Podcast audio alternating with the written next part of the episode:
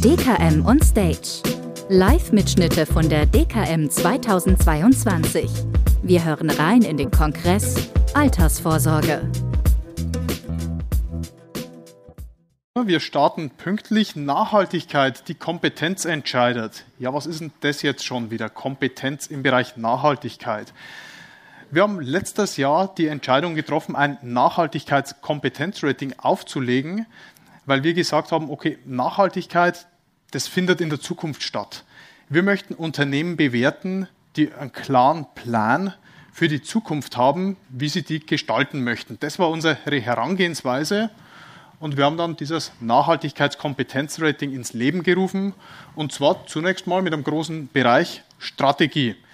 Wie ist das Unternehmen ausgerichtet? Welche Strukturen hat es bereits geschaffen, um das Thema Nachhaltigkeit zu fördern, das Thema Nachhaltigkeit glaubhaft anzugehen? Weil es gibt die Möglichkeit, ich gründe einen neuen Versicherer, fange auf der grünen Wiese an und habe von jetzt auf gleich einen perfekten Deckungsstock. Oder ich nehme die Altlasten, die ich mitgebracht habe, an, gehe verantwortungsvoll damit um und transformiere die in nachhaltigere Positionen. Und wir haben gesagt, beides ist wertvoll. Letzteres ist ein bisschen herausfordernder vielleicht, mit dem Thema umzugehen. Darum ist das für uns auch ja, der größte Block. Strategie, wo geht die Reise hin? Gibt es einen klaren, klaren Plan hin zu mehr Nachhaltigkeit? Dann haben wir gesagt, okay, wenn die Strategie passt, müssen ja auch Prozesse geschaffen werden oder schon sein, um diese Strategie auf die Straße zu kriegen. Ich meine, Papier ist geduldig, dann schreibt man das halt in irgendein Strategiepapier, legt es dem Institut zum Raten vor und gut ist. Wir wollten auch sehen, gibt es Prozesse hier an der Stelle, die die Unternehmen bereits umgesetzt haben. Das war dann der zweite große Block. Der dritte, Produkt und Service. Klar, was bieten die Gesellschaften? Was gibt es da in Bezug auf Nachhaltigkeit? Was wird auch Ihnen geboten, produktseitig, serviceseitig? Wie werden Sie unterstützt? Wenn Sie sagen, Mensch, Nachhaltigkeit ist interessant, ich möchte da was machen, welche Möglichkeiten gibt hier der Versicherer? Und natürlich auch Kennzahlen braucht man auch.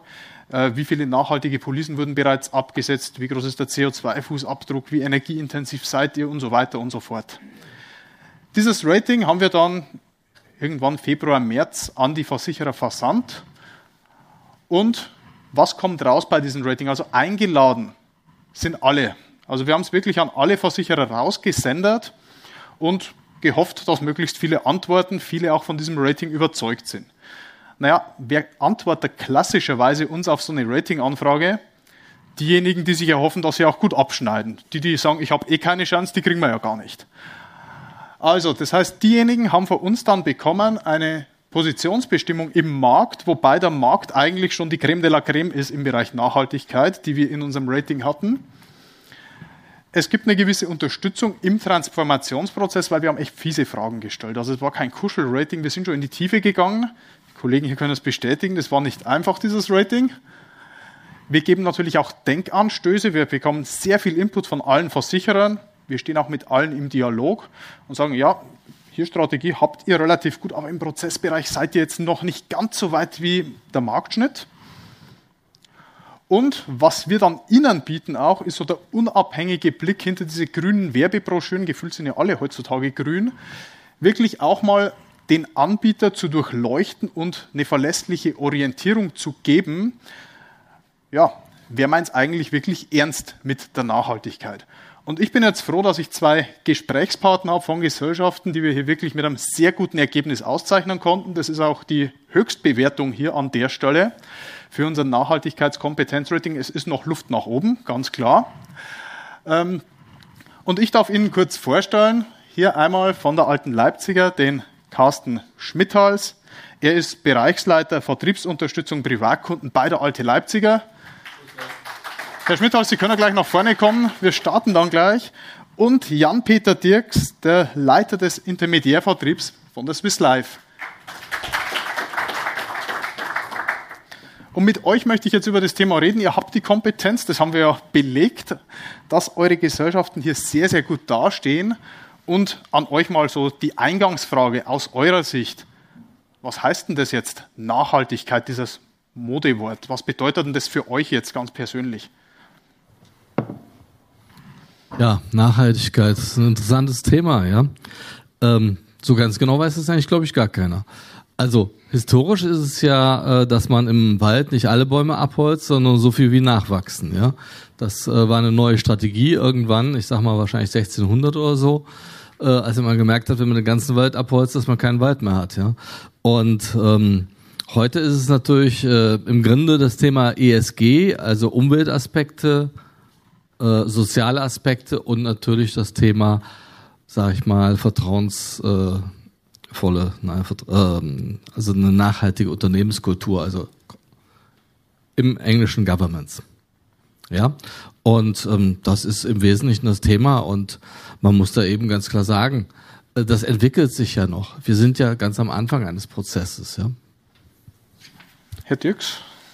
Ja, ich kann da, glaube ich, wenig dazufügen. Äh, vieles gesagt. Ähm, was man, glaube ich, irgendwie feststellt im Alltag, dass für viele irgendwie das Thema Nachhaltigkeit momentan eigentlich nur mit dem Thema Umwelt und Grün irgendwie in Verbindung gebracht wird.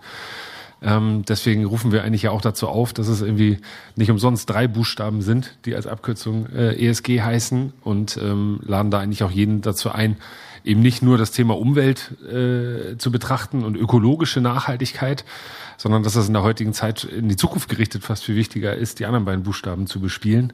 Und insofern waren wir jetzt auch sehr happy, als äh, diese Anfrage kam, dass man dann da als Gesellschaft auch die Möglichkeit hat, alle drei Buchstaben zu beantworten, weil äh, das zählt am Ende als Gesamtbild dazu. Genau, vielleicht auch so der, der kleinste Part, die gute Unternehmensführung, also so in der öffentlichen Wahrnehmung kleinste, ist für mich eigentlich mit der größte, weil es geht ja darum, wenn sich ein Unternehmer selbst die Frage stellt, was muss ich heute tun, dass mein Unternehmen in 100 Jahren noch existiert. Und das ist genau das, was über, das, über die G-Dimension abgedeckt wird. Und dann kommt man automatisch zu Umwelt- und Sozialbelangen. Zum einen, weil es die Kunden nachfordern. Zum anderen, weil ich auch in 30, 40 Jahren noch Mitarbeiter einstellen will. Jetzt, wenn ich Sozialprobleme habe, bekomme ich auch keine Mitarbeiter und dann gefährde ich damit den langfristigen äh, Fortbestand meines Unternehmens. Jetzt habe ich ja gesagt, wir in unserem Rating haben insbesondere auch den Fokus gelegt auf diese Transformation, natürlich beim Versicherer auch auf die Transformation der Deckungsstöcke, ganz klar. Und wenn man das jetzt mal so unabhängig von außen betrachtet, kann man ja durchaus den Eindruck haben, das dauert sehr lange. Kann man denn nicht einfach konventionell verkaufen, nachhaltig kaufen? Das müsste doch so zwei Börsenwochen, reicht das nicht? Äh, dann fange ich mal an. Das ist nicht abgestimmt, insofern drängel ich mich jetzt einfach mal vor. Ähm, das Lustige ist, jeder, der sagt, das dauert ja viel zu lange, dem kann man eigentlich relativ schnell antworten. Nämlich der Gesetzgeber will, dass man ab dem 2.8. den Kunden nach Nachhaltigkeitspräferenzen fragt. Der gleiche Gesetzgeber hat aber bis heute gar nicht definiert, was nachhaltig ist und was nicht. Und das ist eigentlich das Schizophrene an der jetzigen Situation dass man uns Versicherern und anderen Gesellschaften gar nicht sagt, wie jetzt eine deutsche Staatsanleihe zu bewerten ist. Und ist die jetzt grün, weil wir glauben, dass die Bundesregierung das hinkriegt, mehr Windräder und Co., ich übertreibe jetzt bewusst und pointiere, in den nächsten 10, 20 Jahren äh, zu bauen? Oder glauben wir, dass sie es nicht schaffen, weil andere exogene Faktoren dafür sorgen, dass sie ihre aktuellen Pläne, die in irgendwelchen Regierungsprogrammen drinstehen, über, über den Haufen werfen?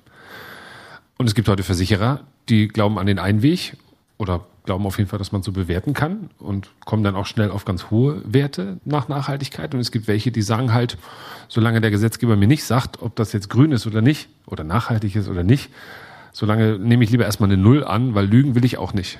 Und das ist der Grund, warum Sie heute Zahlen finden von 0 bis 30, 40 Prozent. Und das liegt am Ende daran nicht, dass jetzt irgendjemand auf die Idee gekommen ist, äh, Milliarden in den letzten Jahren schon im nachhaltigen Sektor anzulegen, sondern äh, hängt momentan noch an der, an der Systematik, ob eine griechische oder eine deutsche Staatsanleihe grün ist oder nicht. Und das ist so ein bisschen das Schizophrene. Und äh, deswegen äh, sind wir als Branche gefühlt schon relativ schnell, weil man hat uns noch gar nicht gesagt, was eigentlich nachhaltig ist und trotzdem formiert sich schon eine Informationsbasis, wo man sagt, so, wo man mit ruhigem Gewissen eigentlich die Frage beantworten kann. Mhm. Ja, ich glaube, äh, wenn wir vielleicht nochmal auf die Kapitalanlagen selbst gehen, ähm, wenn wir jetzt zum Beispiel sagen würden, Green Bonds sind nachhaltige Staatsanleihen, also wenn es Staatsanleihen sind, und wir nehmen nicht die Lösung, äh, die Sie, Herr Dirks, eben angesprochen haben, die Ihr Haus ja genauso wie unser Haus nicht praktiziert, nämlich zu sagen, deutsche Staatsanleihen sind grundsätzlich grün, weil wir ja das Pariser Klimaabkommen ab unterzeichnet haben als Land. Ähm, also wenn ich sage, ich will Green Bonds kaufen, dann habe ich ein ganz einfaches Problem nicht nur, dass ich meine Renten gar nicht verkaufen kann, weil da im Moment stille Lasten drauf sind, dank des Zinsanstiegs, nein, Ich kann es auch nicht, weil es nicht genug Green Bonds gibt, wenn die ganze Branche alles verkaufen und neu kaufen würde. Es würde im Übrigen, wenn wir alle gleichzeitig alles verkaufen, zu einem wahnsinnigen Kurssturz führen. Also es geht einfach nicht. Man kann das nur sukzessive machen, wenn halt eine Anleihe, meinetwegen Bundesrepublik Deutschland oder Frankreich oder was wir da auch immer haben, ausläuft, dann kann man sich überlegen, gibt es jetzt einen sinnvollen Green Bond, den wir kaufen können? Ja, nein. Und dann können wir den kaufen. Im Moment kaufen wir ja fast gar keine Anleihen, sondern kaufen ganz stark alternative Investments. Und da ist ja auch die Frage, was ist denn eigentlich grün bei den alternativen Investments? So gefühlt würden wir sagen, na ja, so Photovoltaik ist doch erstmal gut und vor allem Windräder ist gut. Naja, das mag alles unter dem Blick CO2-Optimierung vielleicht gut sein. Klammer auf, woher kommt der Strom, wenn beides nicht läuft? Aber lassen wir das mal. Aber wir können es überhaupt nicht belegen, dass es grün ist. Dafür gibt es allerlei Gründe, warum es nicht geht. Und im Übrigen sind die Rotoren ja Sondermüll, wenn sie abgebaut werden. Also das muss man auch sehen. Also es ist alles nicht so ganz trivial und ja, gleich vielleicht. Aber ähm, es ist eben letztendlich ein Prozess und das müssen wir sehen.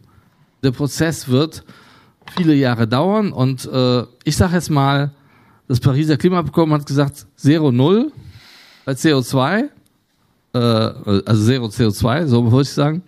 2050. Äh, Und das ist eigentlich eine gute Zeitspanne, sage ich mal. Bis dahin kann man sicherlich den Deckungsstock einmal drehen. Ja? Ob dann die letzte Immobilie, die wir seit 80 Jahren haben, dann verkauft worden ist, weiß ich nicht. Ja, Vielleicht wollen wir die ja dann immer noch behalten. Aber ja, also es ist ein Prozess, muss man ganz klar sagen. Ich hatte hier einen Einwand, und zwar, äh, wenn Sie Wind und äh, Sonne nehmen, ne, wird ja bis zum Tode subventioniert. Ne? Da muss ich auch einfach mal dazu sagen. Das ist ja nicht von sich aus wirtschaftlich. Nee, das ist nicht mehr so. Sie sind inzwischen wirtschaftlich. Ja, jetzt zum, zum Wald will ich noch was sagen. Ne? Bei uns oben in der Eifel frisst der Borkenkäfer die Wälder weg. Ein Freund von mir hat genau Millionen Verluste, ne?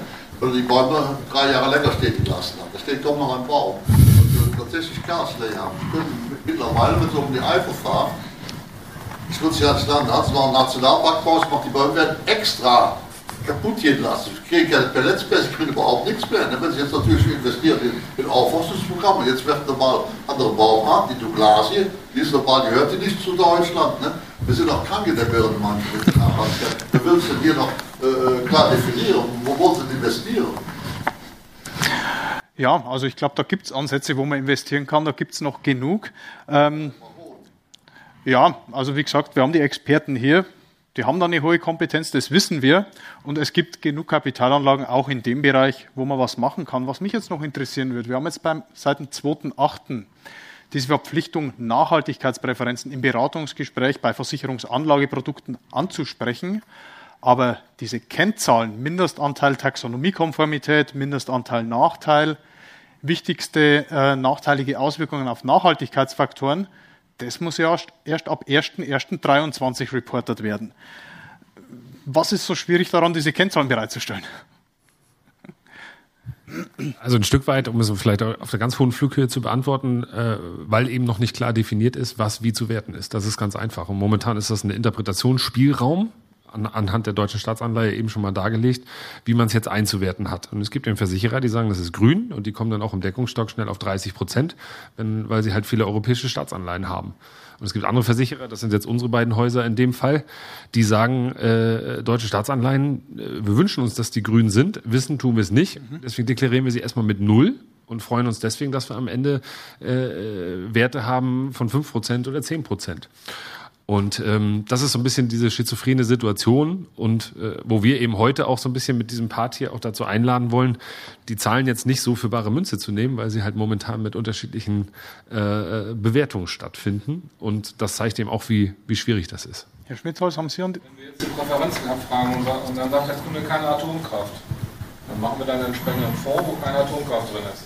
Der Fondsmanager geht im halben Jahr her und sagt, ich habe eine neue Idee, ich brauche Atomkraft stellen Sie sicher als Versicherer, dass dann der Fonds getauscht wird oder ist das dann Sache des Beraters? Das sind genau die Sachen, die alle damit jetzt zusammenhängen und wo man heute breitflächig noch keine Antwort drauf hat. Und das ist eben genau das, wo wir jetzt eigentlich, also noch können wir uns eigentlich darauf freuen, dass der Gesetzgeber es nicht definiert hat, weil noch kann man mit dem Kunden darüber sprechen, was für ihn nachhaltig heißt eigentlich. Und darauf dann reagieren. Aber da verlangt man von Ihnen als Vermittler ab, sich eigentlich mit jedem Fonds zu beschäftigen und äh, genau zu wissen, was Bert Flossbach unter Nachhaltigkeit versteht und was ein DWS-Fondsmanager unter Nachhaltigkeit versteht. Und das ist genau das, was, äh, wo man momentan diese Branche als Gesetzgeber relativ allein lässt. Ähm, und wo wir heute versuchen wollen, A, ein bisschen gemeinsam mit Ihnen zu, zu diskutieren, weil das sind genau die Fragen, die man beantworten muss.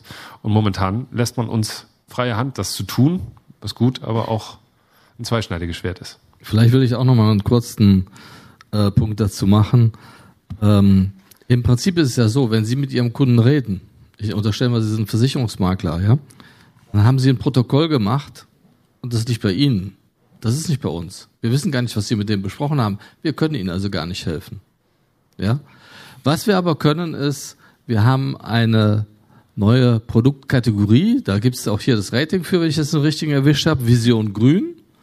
Und in Vision Grün sind von uns geprüfte Artikel 8 und Artikel 9 Fonds. Also bei Artikel 8 haben wir zwei Drittel aussortiert, weil die uns nicht grün genug waren, sage ich mal. Oder weil wir nicht erkannt, erkannt haben, dass sie eben besonders grün sind, egal wie sie es jetzt formulieren.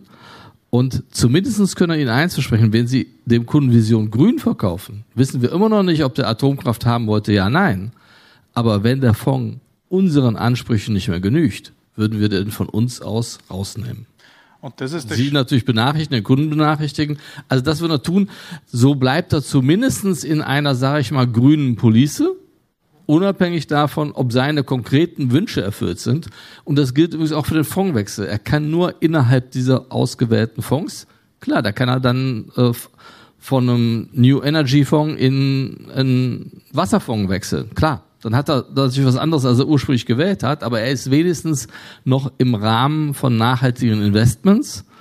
Und insofern glauben wir, ist es eine sehr gute Idee. Er kann es übrigens auch abwählen, wenn er irgendwann sagt, ich will wieder MSCI World haben oder was auch immer. Das ist auch für mich jetzt nochmal, äh, ja, Argument für eine Vorpolice, weil da sitzen Experten, die machen den ganzen Tag nichts anderes, die werden gezahlt dafür, sich Investmentfonds anzuschauen auf Basis der klassischen Rendite-Risikokennzahlen, aber bei diesen Produkten eben auch die Nachhaltigkeit.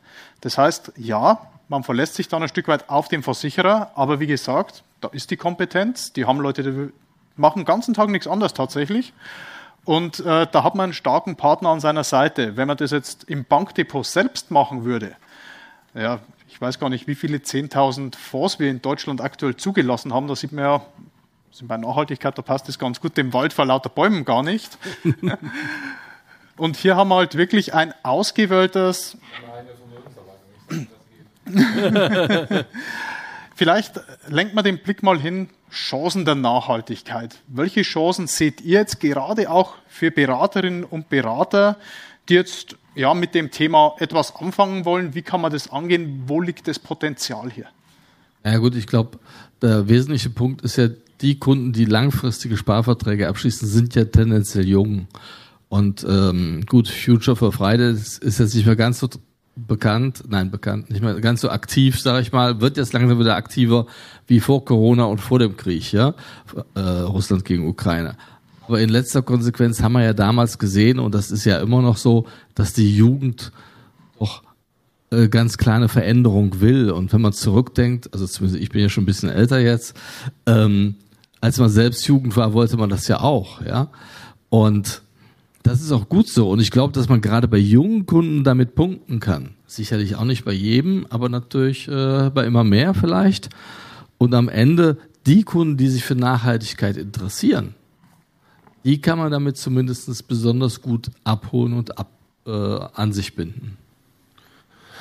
Als einzige Ergänzung kann ich noch dazu sagen, dass ich äh, oder wir fest der Überzeugung sind, dass es einfach wirklich ein Mehrgewinn ist, wenn man den Kunden auch klar macht, dass es nicht nur um ökologische Nachhaltigkeit geht, das ist ein Aspekt, es geht aber auch um verantwortungsvolle Unternehmensführung, es geht um Ressourcenschonung, es geht um äh, all diese äh, Dimensionen, die hinter ESG stecken. Und wenn man Kunden da erklären kann, äh, dass es mittlerweile eine gesetzgeberische Pflicht gibt, dass die Unternehmen sich mit diesen Themen zu beschäftigen haben, und äh, dass das wichtig ist. Ich glaube, das gibt dann auch ein gutes Gefühl für, für die eigene Kapitalanlage, wenn man einfach mal sich vorstellt, was kann in den nächsten 20, 30, 40 Jahren passieren. Dann ist das, glaube ich, schon ein, äh, ein gutes Argument äh, für ein gutes Gefühl und für Vertrauen des Kunden, wenn man sagen kann, äh, es gibt diese Pflicht, Äh, es gibt die Transparenzverpflichtung und es gibt die, die ganz klare Bestrebung von dieser Branche, ein klares Commitment zu geben, dass gewisse Sachen nicht mehr gehen und dass gewisse Sachen okay sind und gewisse Sachen nicht mehr okay sind. Und wenn das äh, das eigene Geld betrifft, dann ist das, glaube ich, auch ein, ein total positiver Aspekt, den man als Berater reinbringen kann. Ähm, auch wenn es momentan in der Tat noch sehr schwer ist, was da von uns allen abverlangt wird. Jetzt habe ich ja gerade in der Anmoderation Genau, jetzt habe ich ja gerade in der Anmoderation gesagt, wir haben besonderes Augenmerk auf die Strategien gelegt. Ich möchte mal auch fürs Publikum, dass ihr mal beschreibt, die Strategie hinter euren Kapitalanlagen in Bezug auf Nachhaltigkeit. Wie geht ihr da vor? Ähm, genau, also ich, ich, ich mache mal, mach's mal an einem konkreten Beispiel. Ähm, die letzten Jahre ist durch die Medien in dieser Branche immer ein Thema gegangen, wo es darum geht, wie stabil steht so ein Versicherer eigentlich da. Da ging es darum, Niedrigzinsen, ähm, erschweren Versicherern eigentlich Rendite zu erzielen. Deswegen gab es den Trend hin zu niedrigen Garantieniveaus, es gab den Trend hin zu sachwertbasierten Produkten, zu Fondspolicen und Co. Und äh, in diesem Kontext jetzt mal zu schauen, was das Thema Nachhaltigkeit jetzt eigentlich mit sich bringt, das ist nämlich genau das, was Sie vorhin in den einleitenden Worten gesagt haben.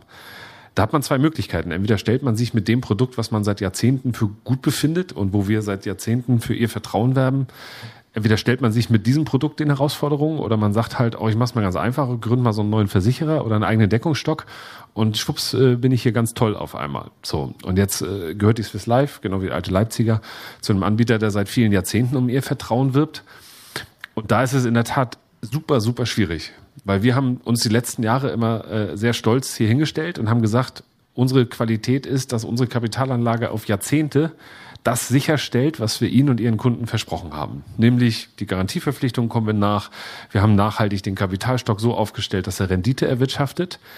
Und das sorgt eben unter anderem dafür, jetzt nehme ich mal einen Fachbegriff, dass man in der Kapitalanlage eine lange Duration hat. Also auf lange Jahrzehnte äh, Anlagen getätigt hat, die stabil und renditestark das leisten, was erwartet wird. Und das Schlimmste, was passieren kann, ist jetzt, wo die Zinsen gerade rapide ansteigen, diese alten Anlagen zu verkaufen und gegen Grüne zu tauschen. Weil alle wollen momentan grüne Anlagen, das hat der Kollege eben schon gesagt, deswegen sind die Preise dafür nicht sonderlich niedrig. Und auf der anderen Seite gibt man ein Stück weit Stabilität auf, was auch von einem Versicherer äh, abverlangt wird. Und diesen Zwiespalt selber zu wissen, zu verstehen und eigentlich auch den Kunden erklären zu müssen, dass es momentan noch leicht im Widerspruch miteinander steht, ähm, ist total wichtig. Und deswegen werben wir als Swiss Life zum Beispiel auch dafür, äh, dass wir natürlich auch nachhaltige Anlagen haben und dass wir die anderen zwei Buchstaben auch sehr, sehr gut bedienen. Dass es aber viel, viel wichtiger ist, was macht man mit den Geldern, die man jetzt neu hat zum Anlegen. So, und da hat man relativ freie Wahl. Aber von uns jetzt zu verlangen, als einer, jetzt spreche ich mal nur für uns, äh, der Kollege kann gleich für sein Haus ergänzen, äh, wir sind größter europäischer Immobilienbesitzer. Sie wollen nicht wissen, was man investieren müsste, um all diese Immobilien irgendwie auf dem Goldstandard nach irgendwelchen Regularien zu heben. Dann ist von Rendite nicht mehr viel übrig. So. Aber auf der anderen Seite ist das, fühlen wir uns total gut, europäische, äh, der größte europäische Immobilienbesitzer zu sein, weil das sorgt für Renditen, äh, auf die wir sehr stolz sind und die auch Jahrzehnte so anhalten werden, weil sie auch seit über einem Jahrhundert schon so anhalten. Und insofern ähm, ist es, sollte man da genau hinschauen und deswegen ist auch eine Kennzahl nicht aussagekräftig genug, um zu sagen, wie gut steht so ein Anbieter jetzt da. Ja. Also. Ja. Swiss Life Finanzen hat eine super Berufsunfähigkeitsrente.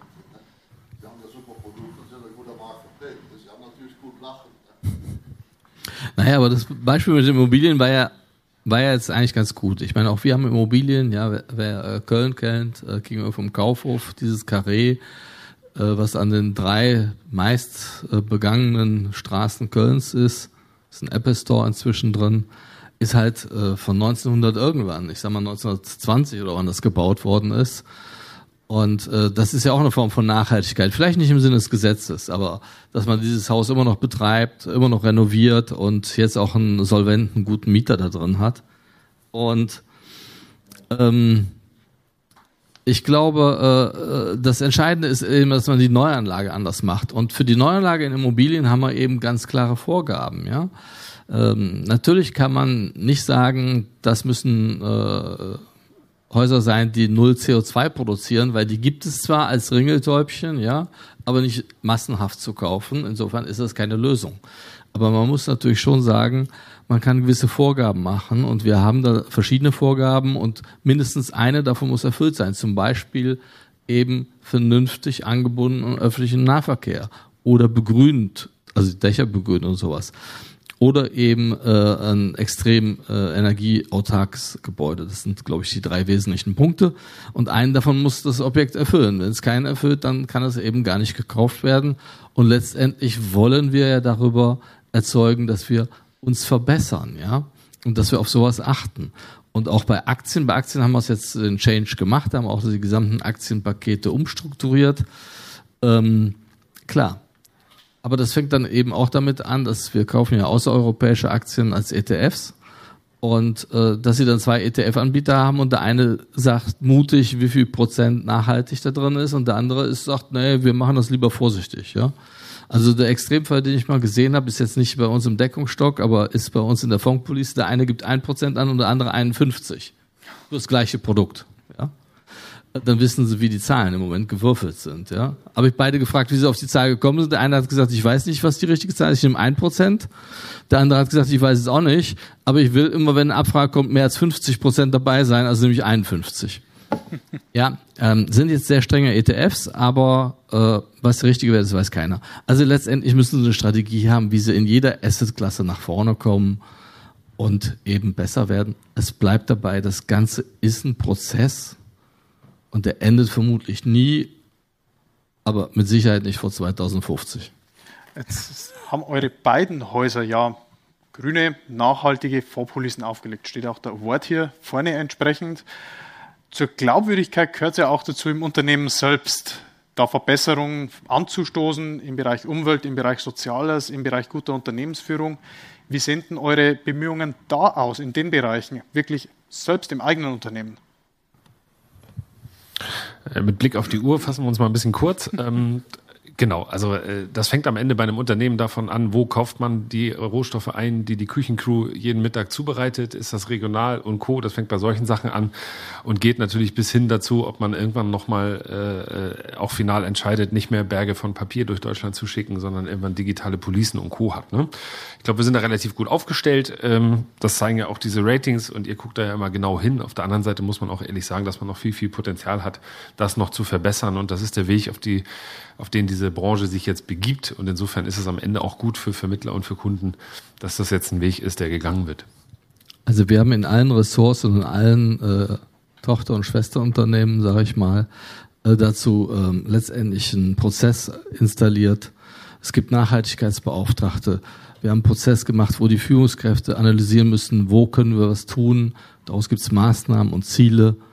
Und letztendlich hängen da auch Tantieme für die Führungskräfte dran. Also das ist zwischen mal ein anderer Blick. Ich meine, das andere machen wir auch, ja. Und ich denke, das, was wir machen, äh, machen die Kollegen genauso. Ich wollte jetzt mal was anderes nennen. Und ähm, in letzter Konsequenz gucken Sie sich einfach mal die Nachhaltigkeitsberichte von 2017 an. Das ist der erste und von 2021. Der wird immer dicker, da passiert immer mehr. Das zeigt ja auch den Prozess, dass es ein Weg ist. Und ich glaube, das ist der entscheidende Punkt, dass man letztendlich alle mitnimmt. Und wir stellen auch übrigens durch diese Ratings Lücken fest, ja, wo wir sagen, wow, die fragen was und da haben wir noch nie drüber nachgedacht. Ja? Und ähm, da kann man also auch von lernen. Ja, von Lernen ist ganz gut. Das passt zur letzten Frage an der Stelle. Ihr seid jetzt zwei Häuser mit hoher Kompetenz in dem Bereich. Wie können jetzt wirklich Beraterinnen, Berater, Kunden auch von diesem Know-how, das ihr habt, profitieren? Ja, wir haben äh, vielleicht so. Ähm, wir haben eine sehr einfache IDD-Strecke für die, die sagen, äh, ich weiß nicht, wie es beraten soll. Kann man sich mal angucken. Ich weiß, dass Makler natürlich in der Regel nicht die IDD-Strecken der Versicherer nehmen wollen. Dafür habe ich auch hohes Verständnis. Aber vielleicht kann man sich ja was davon abgucken. Ähm, das ist der eine Punkt. Das andere ist, wir haben Webinare gemacht, sehr, sehr viele. Also wir haben das noch nicht mal analysiert. Äh, es waren Hunderte in letzter Konsequenz, wenn man alle Unteraktivitäten noch dazu zählt. Und ähm, wir haben auch eine Nachhaltigkeitskonferenz gemacht. Das ist jetzt natürlich Vergangenheit, gebe ich zu. Aber wir werden das Thema in unseren laufenden Webinaren immer wieder spielen, Das heißt, da muss man einfach mal gucken, was in unserem Webinarkatalog drin ist, also in unserem Campus und sich das äh, dann anmelden oder eben warten, bis eine E-Mail kommt, wo man dazu einlädt. Ähm, genau, also ich kann nur jeden herzlich einladen, sich einfach mit dem Thema einmal vernünftig zu beschäftigen, äh, mit den Anbietern, äh, denen sie historisch das Vertrauen geschenkt haben, einfach mal einmal intensiv zu sprechen. Äh, wir sind jetzt auch zwei Häuser, die dafür bekannt sind, eine gute Vorortbetreuung, eine intensive Vorortbetreuung sicherzustellen. Ähm, und am Ende gibt es auch zusätzliche Hilfestellungen äh, über äh, Fondsfinder, wo man gucken kann, äh, was da am Ende passiert. Aber das Wichtige ist wirklich, gucken Sie nicht rein auf die Kennzahlen, Klammer auf, noch nicht, Klammer zu, äh, sondern beschäftigen Sie sich mit den Strategien der Anbieter, was die wirklich tun. Und äh, zudem können unsere Kolleginnen und Kollegen da draußen, die Sie betreuen, einfach ganz, ganz viel Hilfestellung an die Hand geben, wie man im Kundengespräch auch Fragen stellen kann, um, um so ein bisschen dem Kunden auf den Zahn zu fühlen, was er unter Nachhaltigkeit versteht. Und am Ende werden Sie da am Ende eine Möglichkeit haben, wo man am Ende niemandem von Ihnen sagen kann, hey, der hat es nicht gemacht. Das ist wahrscheinlich das größte Problem, wenn sie es nicht machen, weil dazu sind sie ja nun mal verpflichtet. Aber wenn Sie am Ende darlegen können, Sie haben das Thema nachgefragt, Sie haben versucht zu verstehen, was der Kunde darunter versteht unter dem Begriff Nachhaltigkeit und haben darauf reagiert äh, im Dialog mit uns und den anderen Häusern, denen Sie das Vertrauen schenken, dann sind Sie gut gerüstet und können entspannt in diese neue Regularienwelt schauen. Ja, unsere halbe Stunde ist tatsächlich schon um. Ich möchte trotzdem euch beiden noch die Möglichkeit geben, kurzes Abschlussstatement. Was möchtet ihr den Teilnehmerinnen und Teilnehmern noch mit auf den Weg geben? Die Frage können wir dann gerne bilateral, aber wir sind sehr eng getaktet. Also was möchtet ihr noch mit auf den Weg geben? Ich mache es kurz, weil ich den Aufruf gerade eben schon quasi eingebaut habe. Also insofern, wie gesagt, setzen Sie sich einmal vernünftig hin, beschäftigen Sie sich damit, sprechen Sie mit den Kolleginnen und Kollegen der Gesellschaften, denen Sie das Vertrauen geschenkt haben. Die werden Ihnen ganz, ganz viele Denkanstöße geben, so wie wir Ihnen hoffentlich ein bisschen Denkanstöße heute mitgeben könnten. Und dann können Sie sehr entspannter in die Zukunft schauen. Ich will noch mal zwei Zahlwerbung machen für das Thema. In unserem neuesten Jetzt nicht noch eine Produktwerbung, dann muss ich auch gleich noch was nee, sagen. Nee, nee, nee. In unserem neuesten Produkt haben wir 18,6 Prozent nachhaltige Anlagen schon drin da wissen wir ja, dass es nicht aus irgendwelchen Bestandsaktivitäten kommt, sondern dass es eben neu ist. Und das zeigt, dass es wirklich auch schon gekauft wird, ja. Und das spricht dafür, sich damit mal zu beschäftigen, wenn man sich das noch nicht so intensiv damit beschäftigt hat. Es gibt offensichtlich Kunden, die sowas abschließen. Und insofern äh, kann ich Ihnen dann nur das ans Herz legen. Sprechen Sie mit uns, wir helfen Ihnen gerne. Herr Schmidhaus, Herr Dirks, herzlichen Dank. Wir haben zu danken. Spaß gemacht mit Ihnen hier im Podium. Vielen Dank an die Teilnehmerinnen und Teilnehmer. Ich hoffe, wir konnten Ihnen den ein oder anderen Impuls mitgeben und ich glaube, ich spreche für uns alle drei, wenn ich Ihnen allen noch eine erfolgreiche, schöne Messe wünsche.